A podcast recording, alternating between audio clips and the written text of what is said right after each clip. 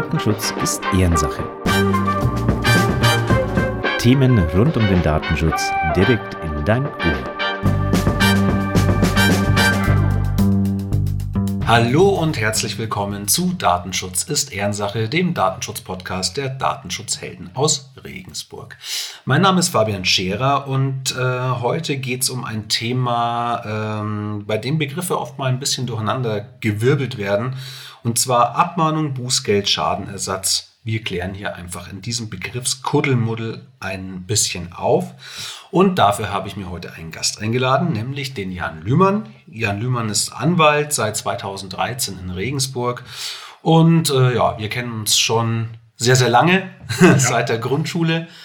Ja, und da hat sich das ganz gut ergeben, mal mit jemandem, der sich äh, auskennt, einfach mal über diese Begriffe zu reden. Servus. Servus. Danke für die Einladung. Ja. Sehr, sehr gerne. Ähm, da würde ich sagen, steigen wir doch gleich mal ein. Also das sind drei Begriffe, die ja doch viel gebraucht und häufig durcheinander geschmissen werden. Vielleicht ähm, fangen wir mal am ersten an. Was ist denn eigentlich eine Abmahnung? Ja, also grundsätzlich kann man sagen, dass eine Abmahnung immer eine, eine Aufforderung an jemand anderen ist, ein bestimmtes Verhalten äh, in der Zukunft zu unterlassen.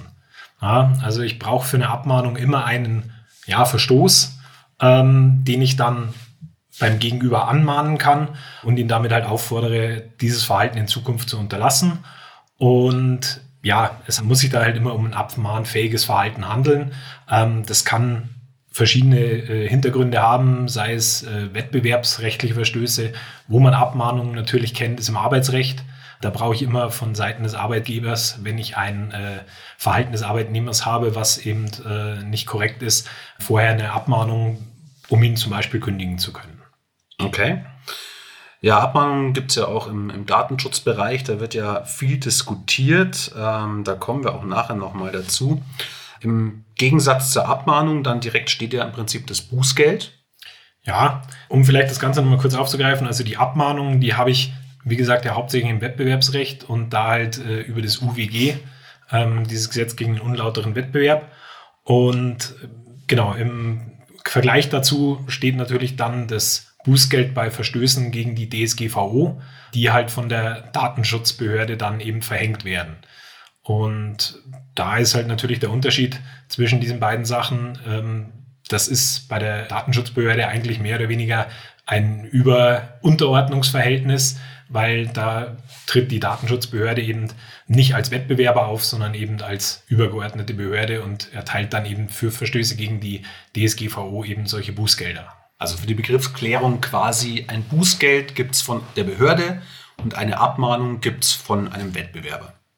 Genau, also nicht nur vom Wettbewerber, das, da kommen wir ja später nochmal mhm. dazu, wer alles abmahnen kann, aber ähm, das muss man halt grundsätzlich trennen. Und bei der Abmahnung ist es halt immer so, über die Abmahnung versuche ich ein potenzielles gerichtliches Verfahren schon mal im Vorfeld zu vermeiden und hier eine außergerichtliche Lösung herbeizuführen. Ich sage quasi meinem Gegenüber, der hier einen Verstoß begangen hat, unterlasse es in Zukunft und dann ist die Sache erledigt, während halt ähm, das Bußgeld von der Behörde verhängt wird und das habe ich dann zu zahlen. Da muss ich mich dann, wenn ich dagegen vorgehen will, eben mich an die Gerichte wenden.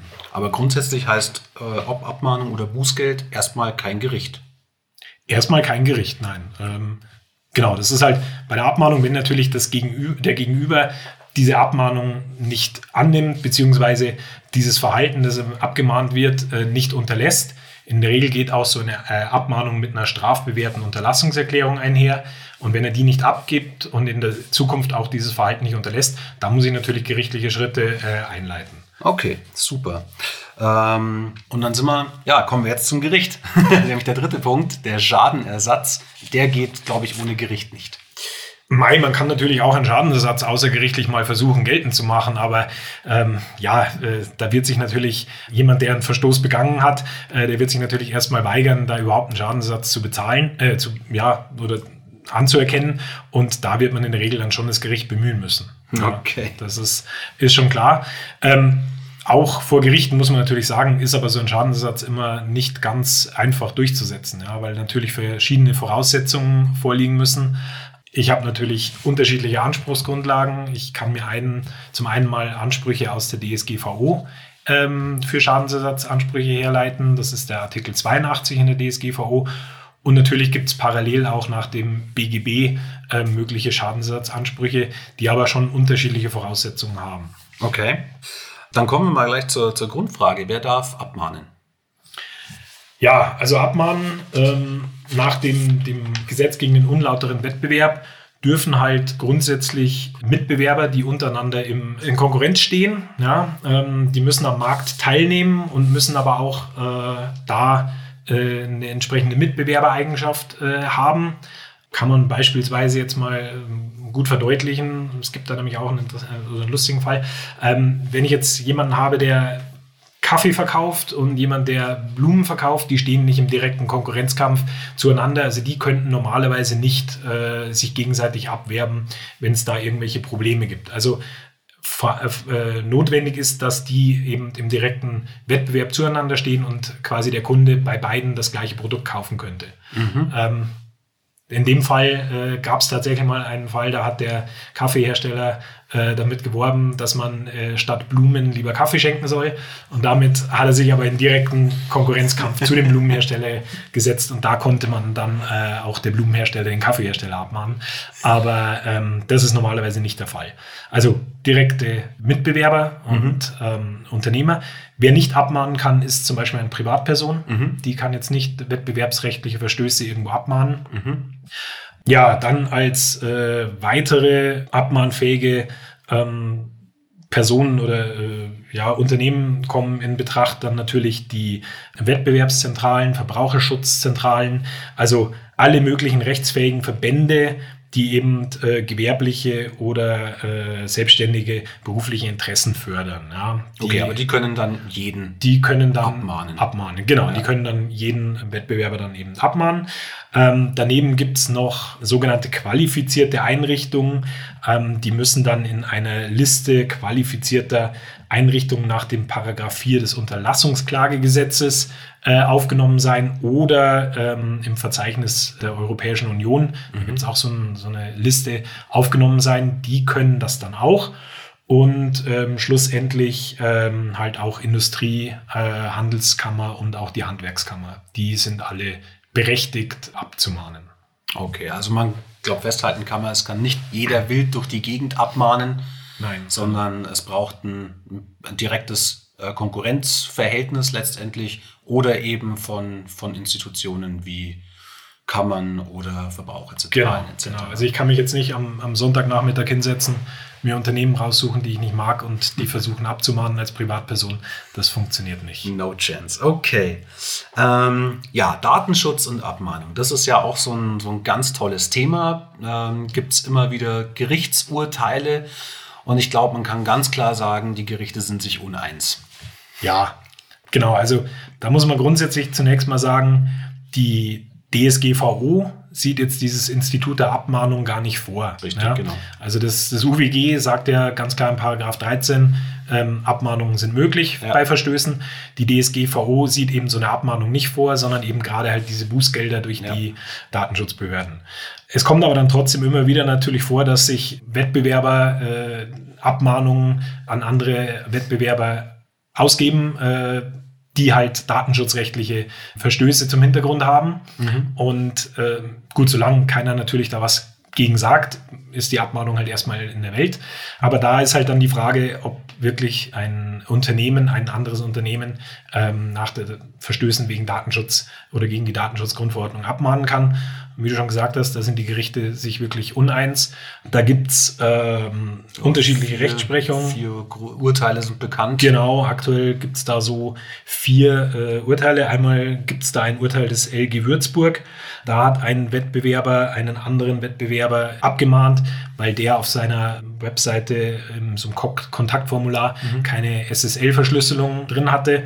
Und da hat das LG Würzburg gesagt, ja, das ist eine Abmahnung, die ist möglich mhm. ähm, und äh, hat es dann zugelassen. Im Vergleich dazu gibt es das LG Bochum, das hat in einem Fall, wo es auch um eine Abmahnung nach, nach der DSGVO ging, eben diese Abmahnung verneint, hat mhm. gesagt, Mitbewerber können sich nicht gegenseitig abmahnen. Aufgrund der DSGVO? Genau, wegen der DSGVO, weil die DSGVO eben diese Abmahnung nicht vorsieht. Mhm.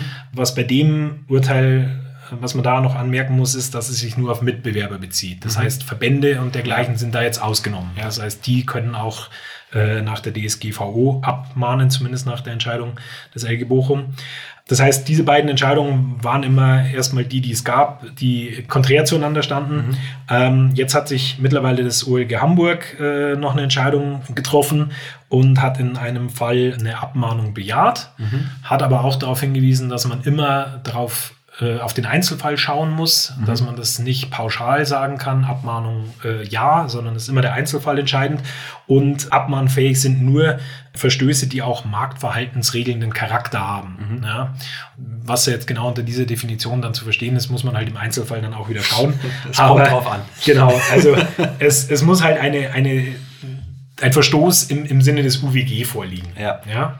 Und, ähm, das heißt, man braucht im Prinzip einen wettbewerbsrechtlichen man muss einen wettbewerbsrechtlichen Vorteil haben, oder? Genau, ja, quasi. Also ähm, man sagt dann immer äh, oder man begründet häufig solche DSGVO-Verstöße äh, damit, dass es eben auch marktrelevantes Verhalten äh, sein muss mhm. und äh, dass man eben diese Abmahnung stützt man dann häufig eben auf das UWG statt auf ja. die DSGVO. Ja, also was man ja auch nicht machen kann. Genau. Weil nee, Abmahnung gibt es nicht. Genau, eben, gibt es nicht. Und deswegen, also es geht jetzt wahrscheinlich nicht, dass ich in irgendwelche internen Vorgänge beim, bei einem äh, Mitbewerber, der jetzt vielleicht keine äh, ja, weiß ich nicht, datenschutzrechtlichen ja. Regelungen bezüglich der Mitarbeiter oder sowas da nicht einhält, dass ich das abmahne, sondern es muss schon etwas sein, was mich auch betreffen kann. Ja. Also irgendwas, ein Fehler auf der ja, Website. Ja, zum Beispiel äh, das, die Datenschutzerklärung im Impressum mit drin ja, oder irgendwie genau. sowas, ja. Also was mich auch tangieren könnte. Ja. Genau.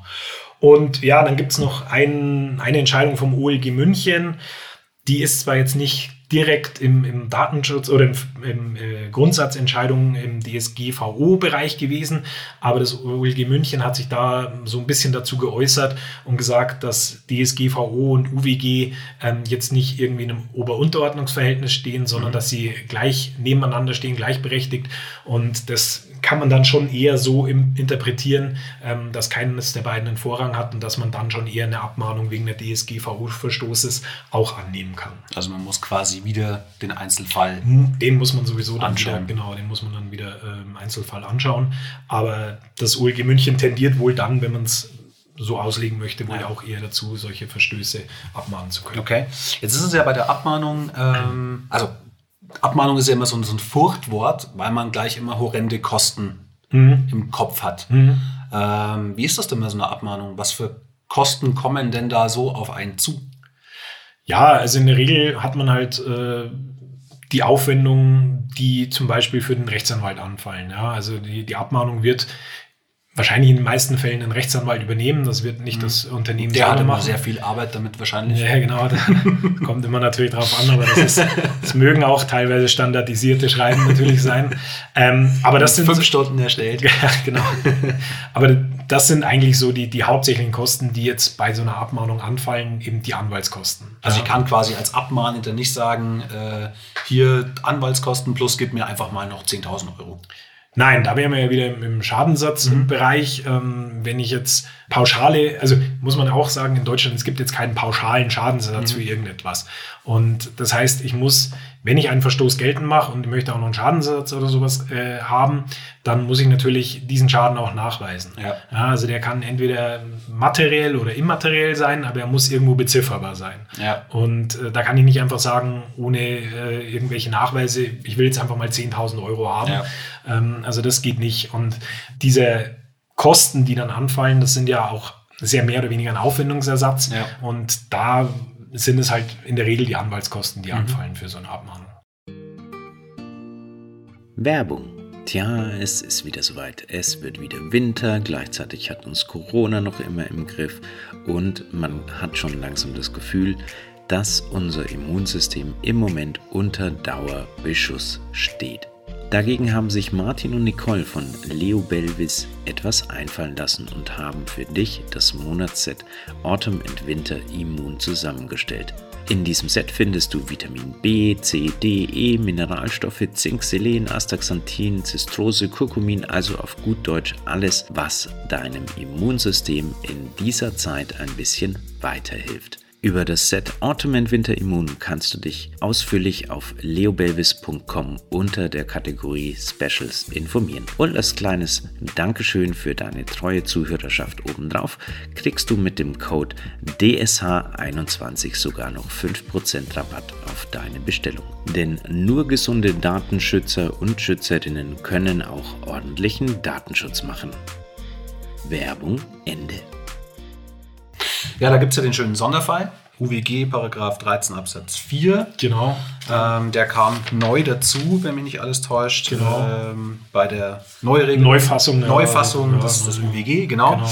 Und äh, gut für alle kleinen Unternehmer, Abmahnungen bei Unternehmen bis zu 250 Leute, da können eben diese Aufwendungen nicht geltend gemacht werden.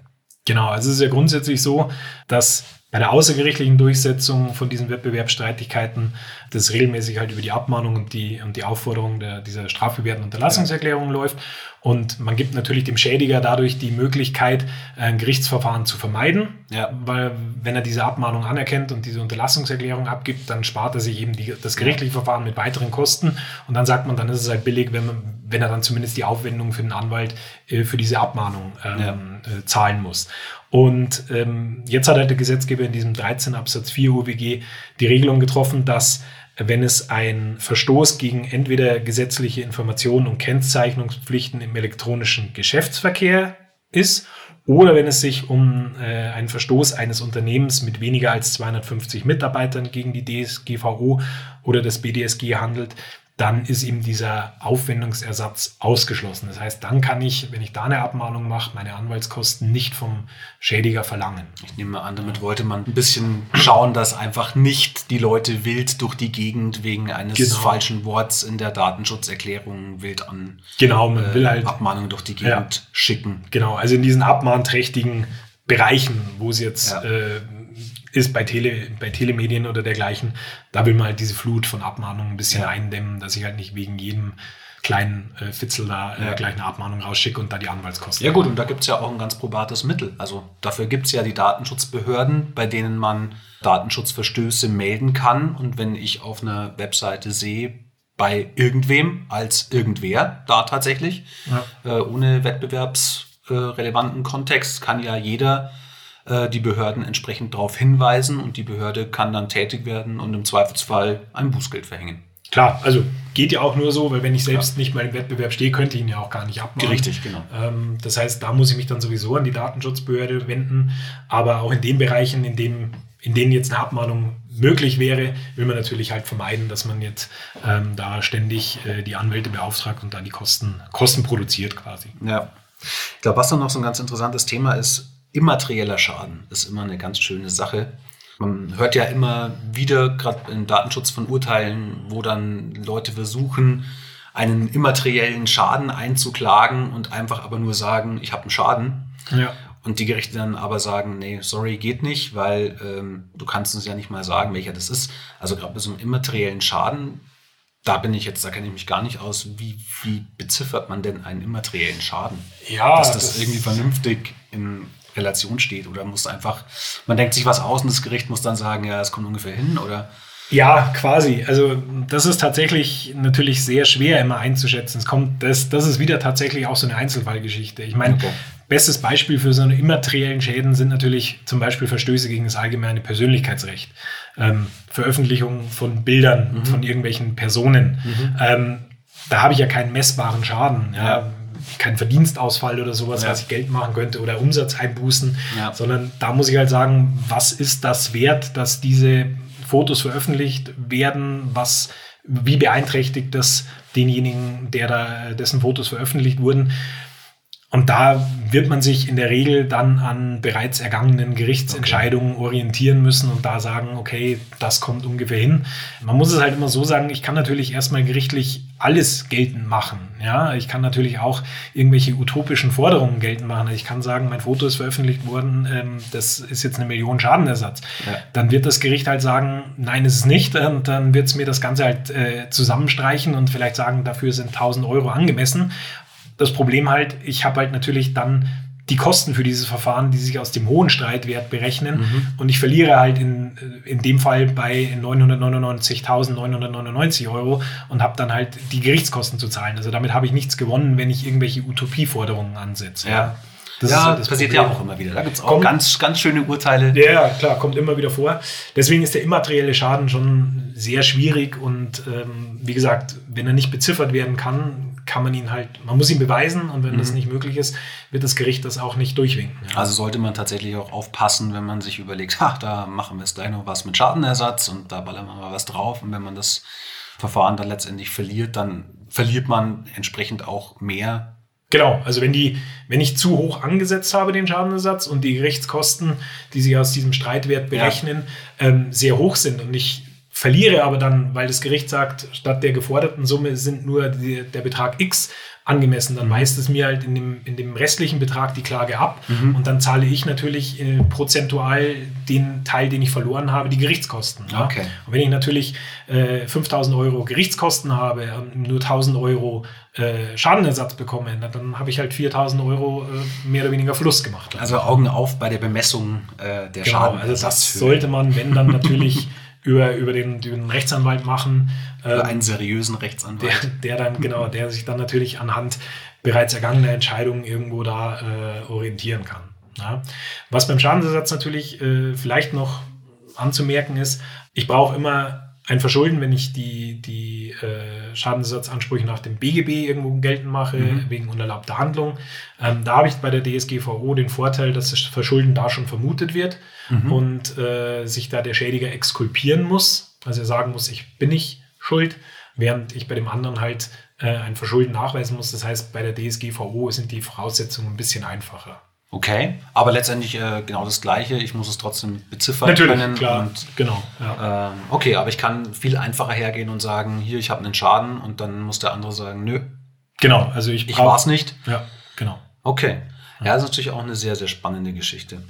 Klar. Super. Ich glaube, wir sind mit allen Begriffen durch. Hast ja. du noch irgendwas, was dir einfällt?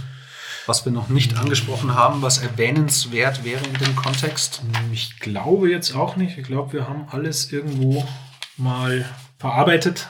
Wie gesagt, denke mal, wichtig ist nur der Unterschied Abmahnung, äh, Bußgeld, dass der mal klar wird, was was ist und dass es zwei unterschiedliche Begriffe sind. Also genau. die Bußgeldbehörde mahnt euch nicht ab. Genau, von der Bußgeldbehörde gibt es kein, keine Abmahnung und andersrum gibt es vom Mitbewerber äh, kein Bußgeld. Genau. Ja. Dann äh, herzlichen Dank für ja. die ausführlichen Ausführungen. Gerne, Ein danke für die Einladung. Wort. ähm, wie immer, wenn ihr äh, Fragen, Anregungen habt, schreibt uns einfach eine E-Mail an ehrensache.datenschutzhelden.eu und wenn es euch gefallen hat, lasst uns natürlich auch gerne einen Kommentar da. Wir freuen uns und dann freuen wir uns auf die nächste Folge von Datenschutz ist Ehrensache. Bis dann. Servus.